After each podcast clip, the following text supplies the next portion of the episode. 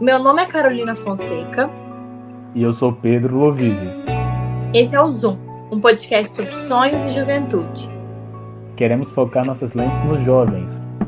E conhecer suas ideias, projetos e planos. Considerando sempre que o que nos une é a caminhada para o futuro e as incertezas do destino. Seja muito bem-vindo e bem-vinda. Bigode grosso, voz serena e um estilo hipster. Quem escuta essas características provavelmente não o associa a um cantor sertanejo. Ele realmente não é, mas já pensou em ser. Com uma infância marcada pela música e quase autodidata no violão, o convidado de hoje lançou sua primeira produção autoral há pouco tempo, apesar de já fazer sucesso nas redes sociais há alguns anos. Sua vida é marcada por mudanças e ele fala disso na sua própria canção. Eu sei é individual, Preocupar comigo nem gasta. Isso aqui já mudou demais. Gostar não basta. O que então é mais importante do que gostar? Quem conta pra gente no episódio de hoje é o cantor de 20 anos, Cruvinel. Fala, Cruvinel, beleza? E aí, boa noite, gente. Boa noite, Carol. Boa noite, Lovis, mano. Obrigado por chamar aqui, gente. É, acho muito da hora a iniciativa. Tenho escutado muito podcast nessa quarentena, até um universo que eu não tinha explorado muito antes da quarentena. E fico muito feliz de ter sido convidado para participar. Primeiro podcast que eu estou participando também, então, muito legal. Que é o bom, nosso então. primeiro que a gente faz também, a gente te agradece pela essa confiança. Ah, bom demais. Estamos de primeiro, então.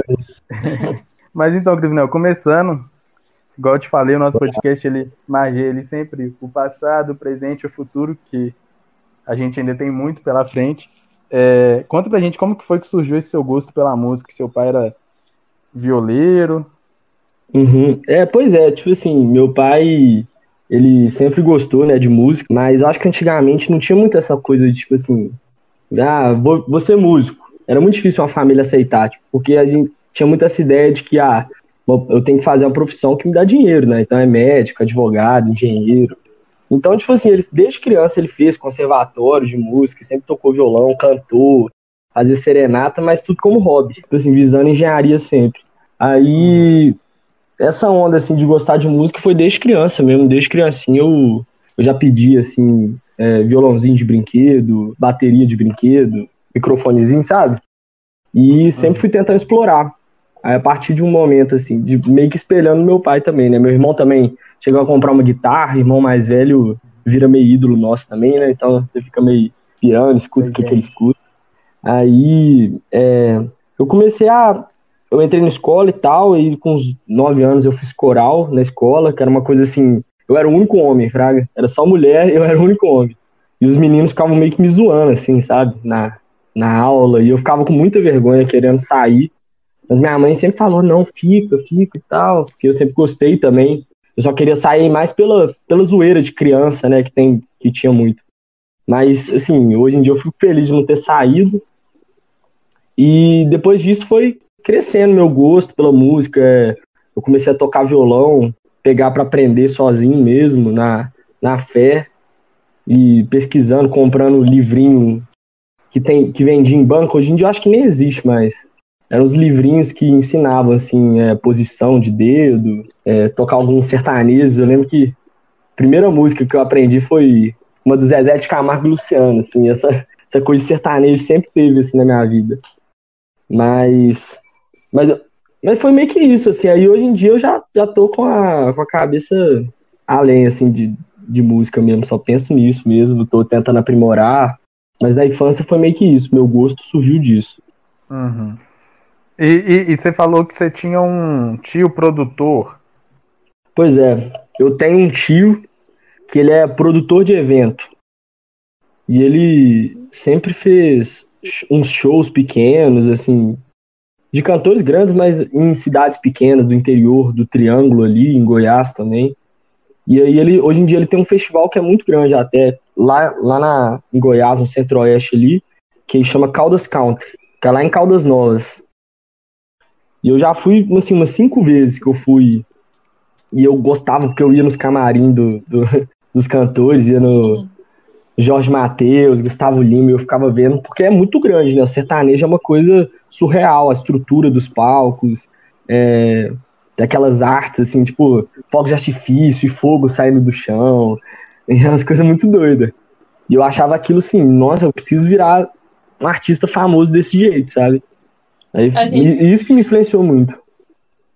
Eu até convido quem está aí nos escutando agora é, entrar no Twitter do Cruvinel, nas fotos, na galeria, tem uma foto dele criancinha com o Gustavo Lima com aquele tupetão. é, é, dessa época, Cruvinel? É dessa época, velho. Isso aí foi, acho que 2000 e... 2011, eu acho, foi por aí. Nossa, eu, eu, fiquei, eu fiquei todo feliz. Eu cheguei no camarim dele, aí eu tava com tênis, aqueles de si, sabe? Que todo mundo usava, aqueles de si que parecem uma, uma bota. Eu usei também. Muito bom, todo mundo usava esse tênis. Aí ele olhou pro meu tênis assim, que isso, velho? Onde é que você comprou? E eu fiquei tipo, que isso? O cara quer meu tênis, velho. O cara gostou do meu tênis, Gustavo Lima. bom demais. Meu amigo. É, exatamente. Foi muito bom, não. Isso foi muito da hora, velho. É pequenininho. Eu achei essa foto esses dias no Facebook. Sempre ia lá tirar, gostava pra caramba. E aqui, você falou que a sua mãe te incentivava a, a participar do coral e assim, né, ir para aula de música. Qual é a profissão dos seus pais? Eles sempre te apoiaram assim a seguir a carreira musical? É, sempre apoiaram. Meus pais, minha mãe é psicóloga e meu pai é engenheiro civil. Nada a ver, né, com música. É, eu acho que eu sou, é, eu acho que eu sou o primeiro assim artista da minha família assim de sei lá, tios, e tudo mais, assim, nenhum, nenhum gostou muito, sabe? Só por hobby mesmo. Assim, de arte, pintar quadro, pintar, é, tocar violão. Mas ninguém nunca quis trabalhar com isso, até por causa desse preconceito, né? Com, com a arte, né? Antigamente ninguém falava, alguém falava assim, ah, vou virar jogador de futebol. Isso era uma coisa assim, surreal, trabalho de vagabundo, né? Tipo isso. Uhum. E aí, eu acho que hoje em dia essa ideia mudou muito, né? Não tem muito mais isso, porque Hoje em dia, se você empenha em uma coisa, você, você pode chegar lá, é possível, sabe? Um cara que quer virar jogador de futebol, ele vai treinar bastante até conseguir uma visão de um clube, sei lá. E aí eu acho que por essa visão, assim, ter mudado, meus pais sempre me apoiaram, porque eles viram que eu sempre empenhei muito, sabe, no, na coisa da, da música, de sempre gostar muito. Aí eu acho que eles viram que teria um futuro se eu lutasse, sabe? Aí, meio que eles sempre apoiaram mesmo. Teve uma época até que eu entrei na, na faculdade de administração, porque eu não queria fazer faculdade de música com medo de ser professor de música. É uma coisa que acontece muito, né, também nesse, nesse universo. Aí meus pais falaram, não, véio, você tem que fazer música. Como é que você quer fazer administração? Nada a ver com você. Aí passou uns quatro meses fazendo administração, eu desisti e entrei pra música mesmo. não aguentei, não. Pois é, o, o é justamente isso que a gente quer abordar agora, porque assim, hum. você contou pra gente que você nasceu ali já com a música, por mais que seus pais, seu pai não fosse é, cantor profissional, músico profissional, ele já gostava, você tinha um irmão ali que já gostava também de, de música, mas quando foi que você percebeu, quando foi aquele toque ali que falou assim, olha, eu quero isso pra minha vida, eu quero ser profissional, não quero que seja um hobby, eu quero trabalhar com isso. Bem, eu acho que essa, essa ideia, tipo assim, de, de realmente levar isso como profissão mesmo, surgiu, foi tipo, acho que 2018, ser sincero. Porque meio que assim, a gente vai crescendo, a gente vai achando que, que música é assim, ah, eu vou criar uma música que alguém vai me descobrir e eu vou ficar famoso. Só que é muito além disso, é como qualquer profissão, né? Você começa de baixo mesmo e vai lançando sons, vai fazendo showzinho em barzinho e tudo mais. Só que eu sempre, assim, fiz showzinho em bar, em boate, mas não pensava né, nessa parada mais profissional mesmo, sabe? Funcionar uma, uma marca, assim, como uma empresa mesmo, sabe? Tipo, sei lá, ter um contrato, ter uma, uma logo, ter uma identidade, uma coisa assim, sabe? Então, isso acho que foi surgir a partir de 2018, quando eu saí da, da administração. Que aí eu falei, não, eu tenho que levar isso a sério mesmo. Se eu quero, eu sempre quis viver da música, só com medo era esse, de não, não dar dinheiro, né? Aí eu falei, não, vou levar isso a sério, vou, vou levar isso pra frente. E aí hoje em dia eu tô aprendendo bastante sobre isso, sobre esse universo aí da música. Você chegou a ter falar aí da faculdade, ficou, tentou fazer administração, ficou quatro meses, largou, é, aí decidiu fazer música mesmo, né? Atualmente, pois é. atualmente você faz música. Faço. Faço música. Faço, isso mesmo. Faço na UniBH. É hum? Como que é o curso?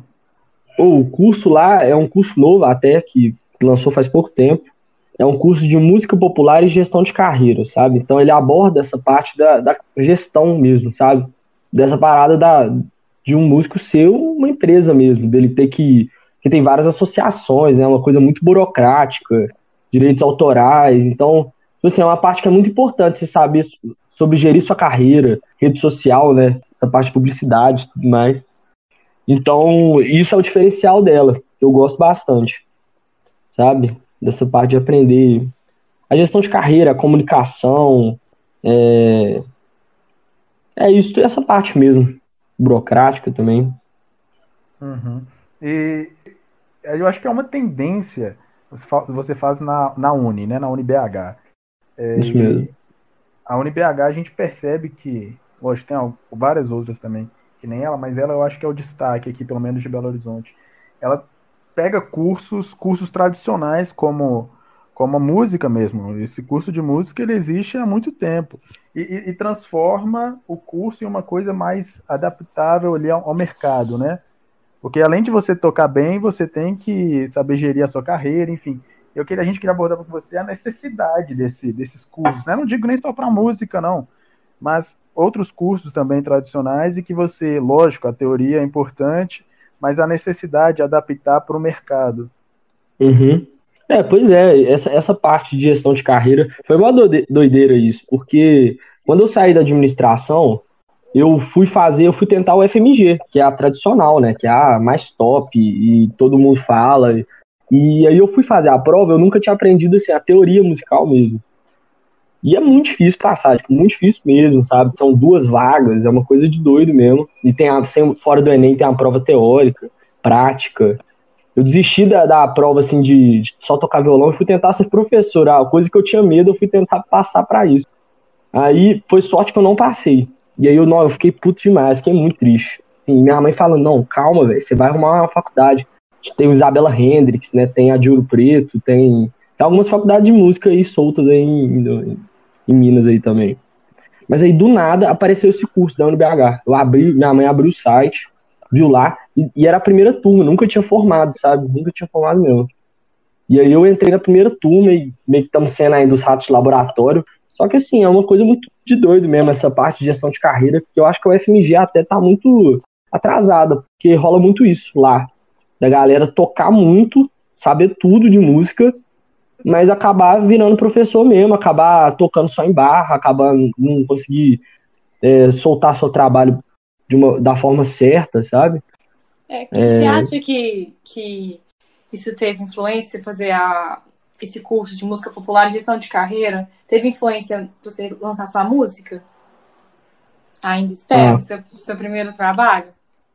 É, teve, com certeza, eu acho. Teve uma influência de, de composição, de dessa visão mesmo profissional que eu falei antes aí de, de ah, vamos tratar isso como um produto mesmo, vamos fazer uma arte para lançar, vamos, vamos fazer uma, um, um, vídeo, uma coisa assim que, que chame a atenção, não achar que vai lançar e vai dar certo e vai vir dinheiro, sabe? Porque isso aí não acontece, né?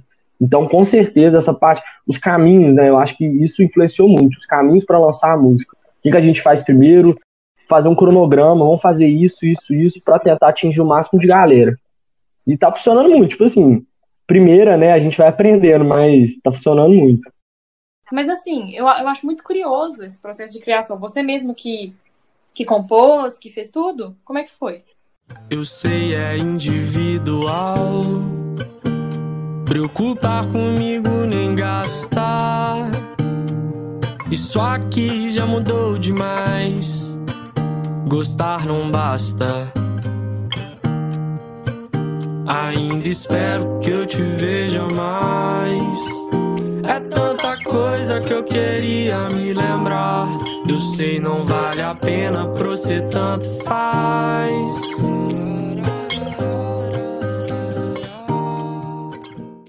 Foi, fui, fui eu mesmo que compus. É...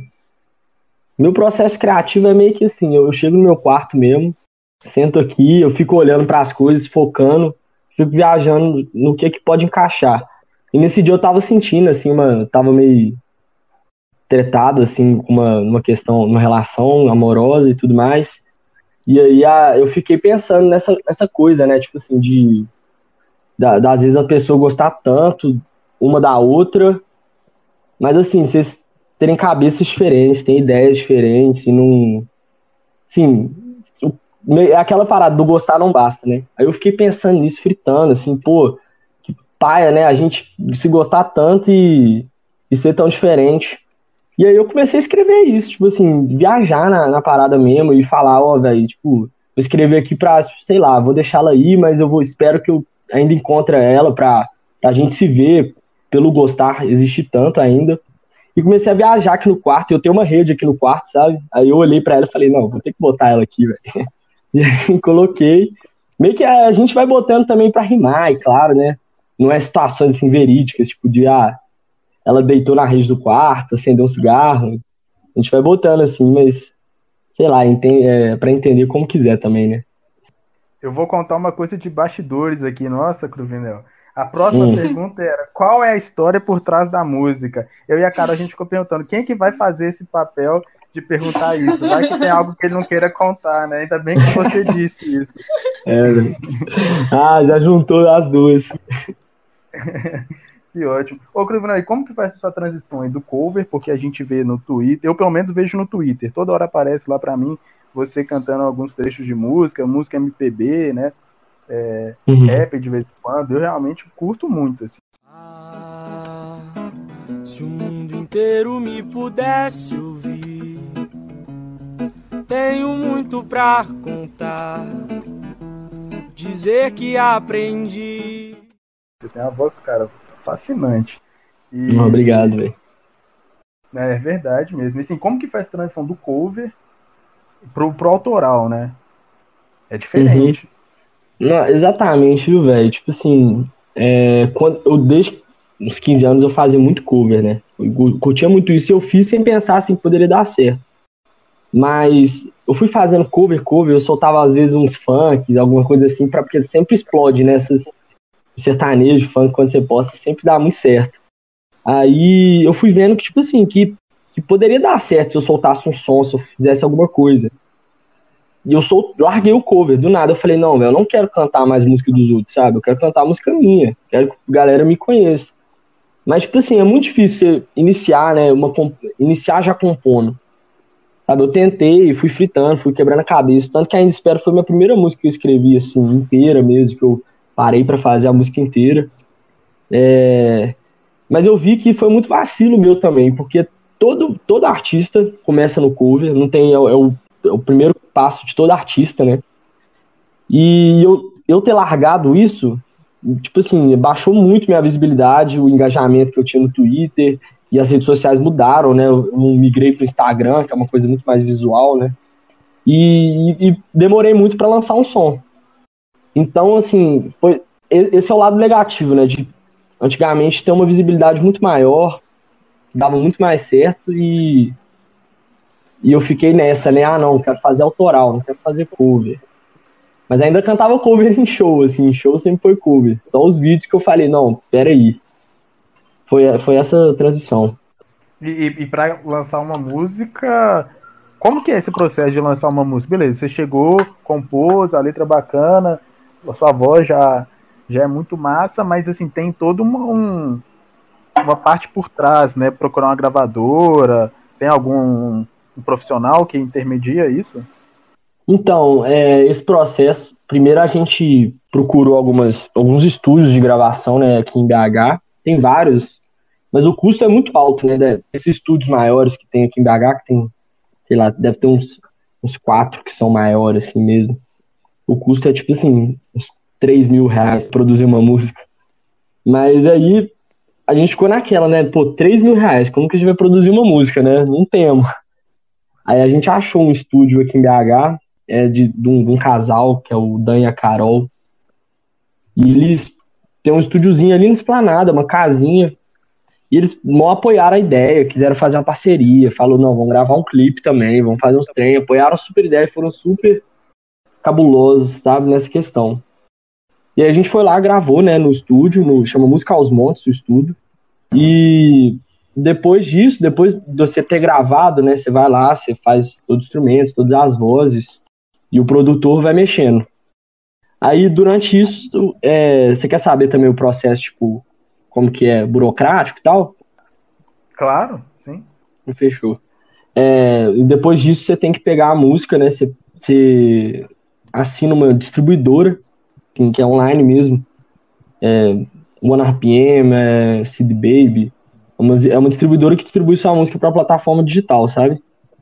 Aí você assina com ela e ainda tem, tem outras coisas também que, tipo, tem algumas associações no Brasil de compositores que eles são os responsáveis por arrecadação de direitos, sabe? Então, de, de, de direitos autorais, direitos fonográficos, né? De rádio, novela, essas coisas que pode acontecer com sua música.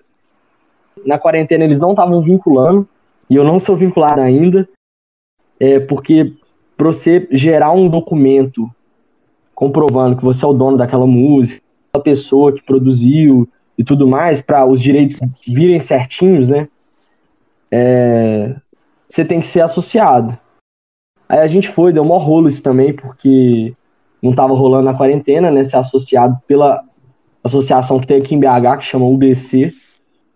E aí um dos, os produtores da música, do, do Musical Os Montes lá, eles tiveram que ser os, os geradores desse ISRC, que é o documento. Aí eles geraram pra gente, tudo mais, deu certinho no final das contas. Aí foi a correria, né, de jogar na distribuidora e tudo mais. Aí a gente jogou na distribuidora e na hora que jogamos uma semana antes do, da data que eu queria que lançasse, aí eu recebo um e-mail falando que ia demorar e na verdade eu teria que ter lançado seis semanas antes do, do dia do lançamento. Aí eu fiquei, ah não, já era, né? Tipo assim, isso eu já tinha pago também umas coisas que a gente fez, assim, que é arte de divulgação, aquelas, sabe, arte em movimento que você, você coloca Instagram e tudo mais. E, mas deu certo no final. E outra coisa que a gente fez, que eu acho que todo mundo faz hoje em dia, né, que é muito necessário para qualquer produto que você quer vender, que é anunciar, né, no Facebook Business lá, fizemos, contratamos um brother nosso também, para poder ter um engajamento melhor na, na música. Funcionou também, assim, foi, foi da hora pra caramba ter, ter feito isso. Mas o processo é meio que assim, né? Meio. Acho que eu até deu uma embolada aí na hora de falar. Não, deu para entender. Assim, a gente que é, pelo menos eu que sou leigo, assim, não entendo disso. Às vezes a gente acha que é só uhum. gravar e, e achar alguém para distribuir pronto, acabou. Não, você mostrou que é difícil. E, e, ainda tem essa, essa questão de algumas gravadoras não aceitar sua música, tem isso ou é só chegar e pagar? Então, as gravadoras, elas, elas funcionam hoje em dia, tipo, como um, sei lá, uma investidor de dinheiro no artista, né? Então ele, a, gravadora ela acha um artista e investe nele bastante, assim, até ele estourar e ele ela ganha dinheiro com isso, né? E tudo mais. Porque antigamente tinha muito disso mesmo, né? A gente, é, as pessoas necessitavam de gravadora para poder lançar uma música, porque as gravadoras que gravavam, né? Mas hoje em dia, tipo, eu aqui, eu já tenho uma interface aqui de áudio, eu consigo gravar violão e voz no computador já, sabe? Já consigo produzir uma música se eu tiver o conhecimento em casa mesmo. Então, essa coisa de gravador hoje em dia é mais isso, né? De ser um investidor mesmo, de grana. É bom pra caramba, né? Se uma gravadora grande vem pra você e fala, ó, oh, quero fazer um contrato, porque você sabe que ela vai botar muito, muito dinheiro em você, vai fazer clipe, vai fazer álbum, vai fazer essas coisas todas. Mas assim, muita gente, muita artista grande, hoje em dia é, tem o seu selo, né? Que eles falam, que é tipo assim, ele é independente, ele ganha todos os royalties da música, todos os direitos, não, a gravadora não tem nada a ver com ele, sabe? Aqui, uma, um exemplo disso é aquele Sim. primeiro álbum da Billie Eilish, aquela cantora estadunidense lá, que ela produziu a música do, Sei, dentro do próprio quarto, né? Ela e o irmão dela. É, o irmão dela, né? Muito, muito foda. foda. E, tipo assim, eu percebo, assim, pelo menos estando de fora, né? Eu não tô dentro do mercado musical, que muita gente no Spotify, muita artista independente, assim, e eu acho isso muito interessante. Eu, inclusive, isso foi uma das coisas que você fez para lançar a Ainda Espero? É, de, é, é porque, de ser artista é, independente? porque, na verdade, ah. tipo, você, você compôs a música dentro do quarto, igual você falou, né? E aí, eu, assim, assim que o Lovis me contou um pouco sobre você, que eu não sabia de tudo, que tinha envolvido distribuidor e tudo mais, que eu não, não compreendia como que era, Uhum. eu lembrei muito da Billie Eilish, assim, nesse sentido de dessa independência dentro do mundo da internet, assim, né, do mundo digital. Isso é muito interessante. Pois é, não, é muito, muito legal isso. A Billie, a Billie Eilish, tipo, é muito doido isso o irmão dela saber, né? Que ele sabe muito de produção, ele fez uma parada muito louca, né? Aquele álbum é muito doido. Só que eu, eu não tenho esse conhecimento de produção. Eu até tenho estudado muito nessa quarentena, porque eu acho que hoje em dia, assim, pô, você- se você tem um equipamento, você grava na sua casa e no outro dia você já tá lançando a música, sabe?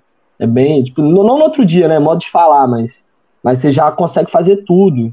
E eu acho que isso é muito bom porque antigamente as gravadoras elas pegavam os artistas e, e tipo assim, roubavam muito deles, sabe? Fazia, você tra trabalhava muito pra eles, sabe? Ficava meio como um, um, sei lá, sei lá, você ficava muito, eu esque- esqueci a palavra, tipo um empregado mesmo. Você tinha que trabalhar em vez de você poder ganhar sua grana toda com sua arte, né?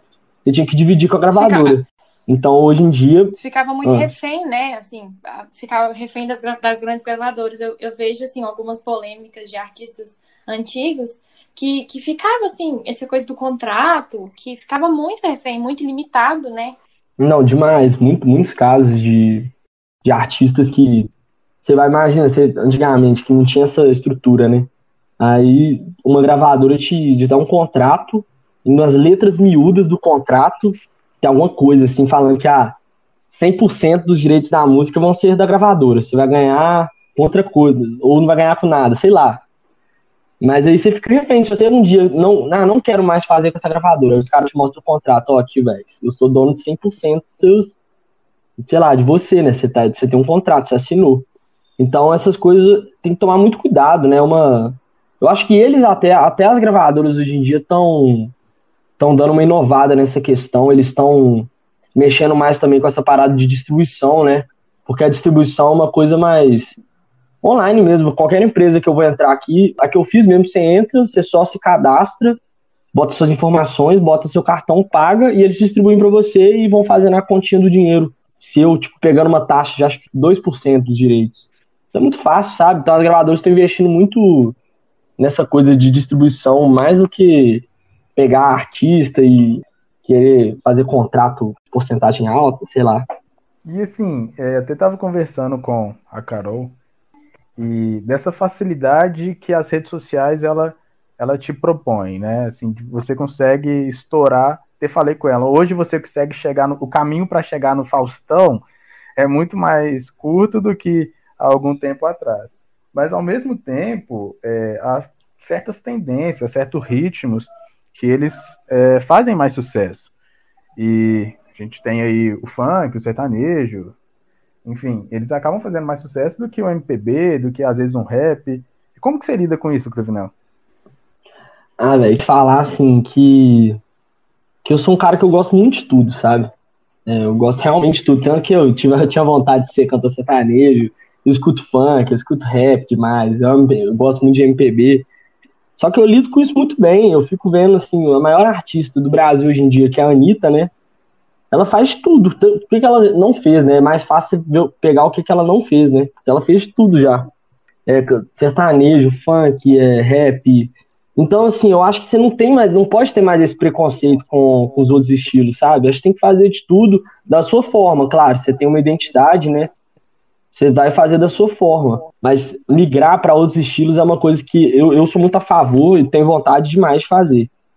Antigamente tinha uma onda, né? Tipo, por exemplo, quem ouvia rock falava, nossa, funk é um horrível, odeio funk, não sei o quê, odeio funk. A maioria dessa galera, assim, que eu, que eu ouvi falava, falar isso, é, hoje cresce, escuta funk, escuta Henrique Juliano, tá nem aí mais, porque meio que não tem mais como, né? Você, você acaba escutando de tudo, mesmo em rádio, no Spotify, sei lá. Acaba que fica tudo meio misto, assim, né? Pra você ficar só na sua bolha, você tem que se esconder muito, porque, como a, igual você falou, distribuição é online, chega tudo para os ouvintes, né? E o que eu queria saber, assim, a gente ficou pensando é como é que é a vida de um vida financeira de um cantor não famoso, porque assim a gente pensa na Anitta e na Pablo Vittar, por exemplo, que são enormes, E a gente sabe como é que é a fama e tudo mais, mas como é que é a vida de um financeira de um cantor não famoso? Ah, é difícil. assim, o, o, problema da, da música é que, assim, com show, em casa noturna, em, em bar, não é, é uma coisa que você dá para ganhar muito, né? Só se você fizer muito durante a semana. Tem gente que vive fazendo isso. Tem vários barzinhos já que já é tipo assim, músico de carteirinha do bar e vai todo, todo certo dia lá e ganha o dinheiro e é muito bom. Só que, assim, em BH, principalmente, é uma coisa que é um nicho, não tem muito valor, sabe? É, é porque a gente acaba vivendo numa bolha, e eu tava pensando muito esses dias na quarentena, porque acaba vivendo uma bolha que eu acho que vocês também devem morar no, na região centro-sul, ou não?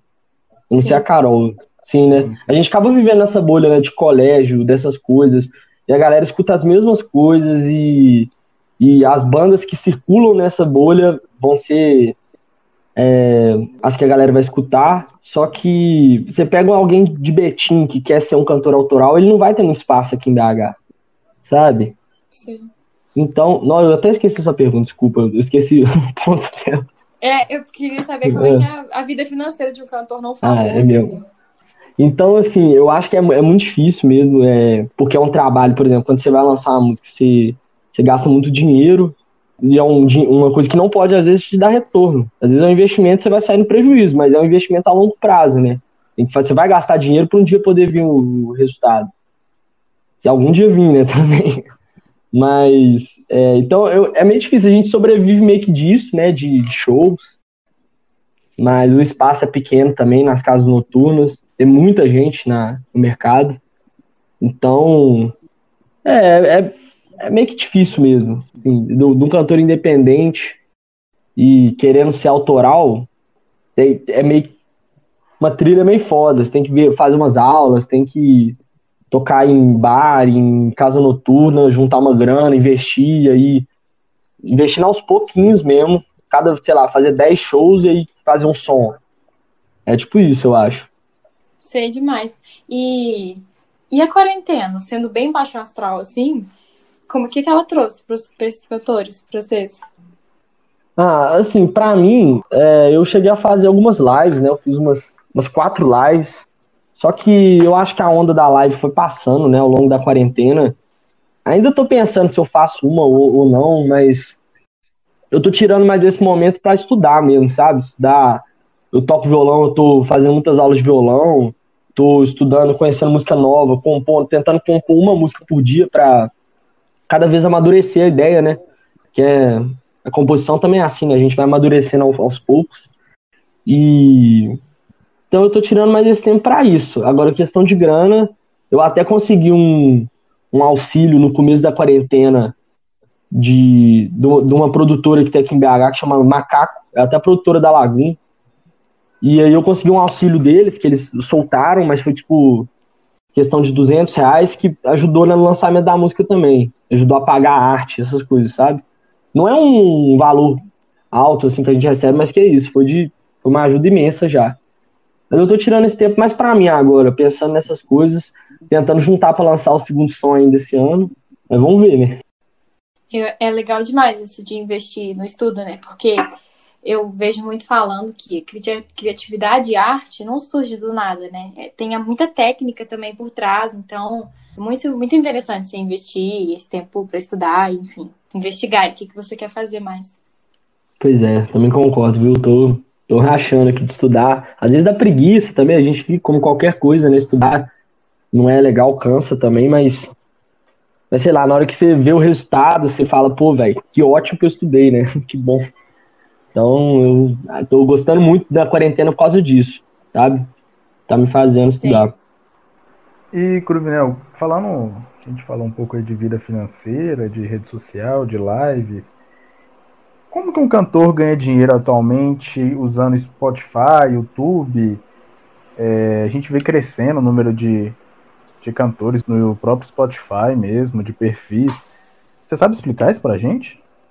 Sei, sei. O, no, no, Spotify, o YouTube, as plataformas de streaming, né? É, você ganha através de royalties, né? Que é tipo assim, É que nem os youtubers, que é mil, mil visualizações. Normalmente é mil streams, né? Mil streams, você tem um valor. Aí depende da plataforma. O Apple Music é tipo 11 dólares a cada mil streams. É tipo isso.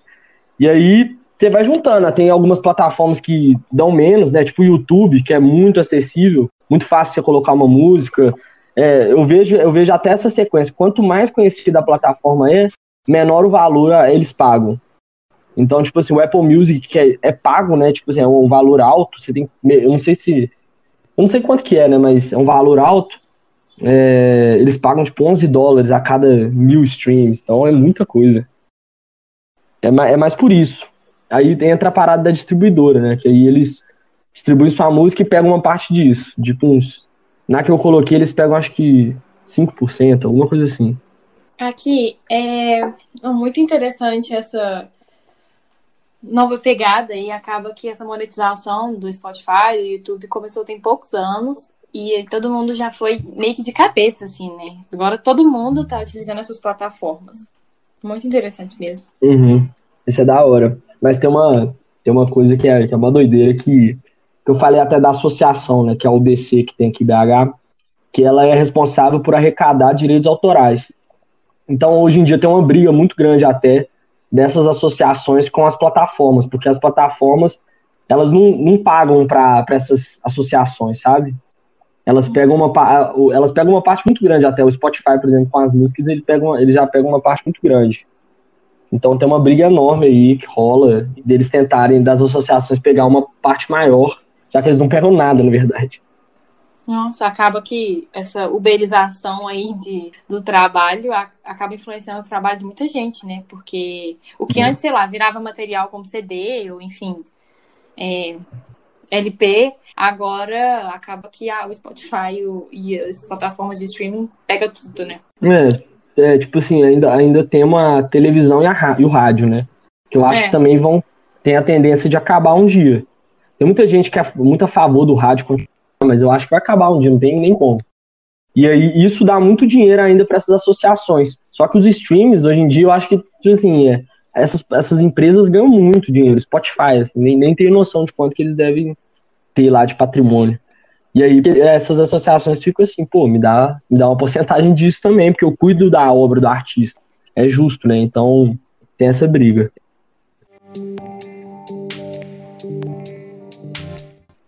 Cruvinel, para encerrar, é, a gente montou um quadro no nosso podcast que chama Perguntas 1. São três perguntas que ligam entre o passado, o presente e o futuro, como eu disse, o nosso lema aqui no podcast. Uhum. A primeira é qual seria a maior diferença se você tivesse nascido na época dos seus pais? Hum, é, eu acho que é a dificuldade de de, de conseguir virar músico. Eu acho que eu não eu estaria fazendo outra coisa e seria mais um hobby mesmo, assim, o sonho teria morrido no meio assim. Não, não teria seguido nunca, eu acho. Quem é o seu maior ídolo? Pô, eu acho que meu irmão, viu? O maior ídolo acho que é meu irmão, que eu que é aquela coisa, né? A gente espelha muito no irmão mais velho. Acaba é, buscando muito é, ajuda dele e conselhos, então acho que é ele. E onde você se vê em cinco anos? Ah, daqui cinco anos eu me vejo lançando um álbum, né? Se tudo der certo aí. lançando um álbum, um primeiro álbum, ou um EP. Vou ficar feliz com o EP também. É... é... eu me vejo lançando um álbum, né? Já, te... já tendo pelo menos alcançado BH e região, metropolitana, tá já assim. Ou Minas Gerais, né? a gente tá torcendo por isso. É, tomara. Cruvinel, muito, muito ah. obrigado. Valeu mesmo por ter, por ter cedido esse espaço e esse tempo pra gente. Foi muito legal a conversa. Oi, gente, que isso. Obrigado a vocês. Foi muito legal participar do podcast. Acho que até falei demais, né? Porque deve ter umas partes aí que eu devo ter viajado demais. Mas foi bom demais, curti muito participar. É, é... Achei mó legal também o texto de introdução, não falei isso ainda, achei muito legal, ficou muito legal. Que é, obrigado mesmo. Você gostou. Esse foi o primeiro episódio do Zoom. Espero que você tenha gostado. Você conhece alguém com uma trajetória em projeto pessoal da hora? Indica pra gente lá no nosso Instagram, arroba Zoom Podcast. Tchau! Até logo!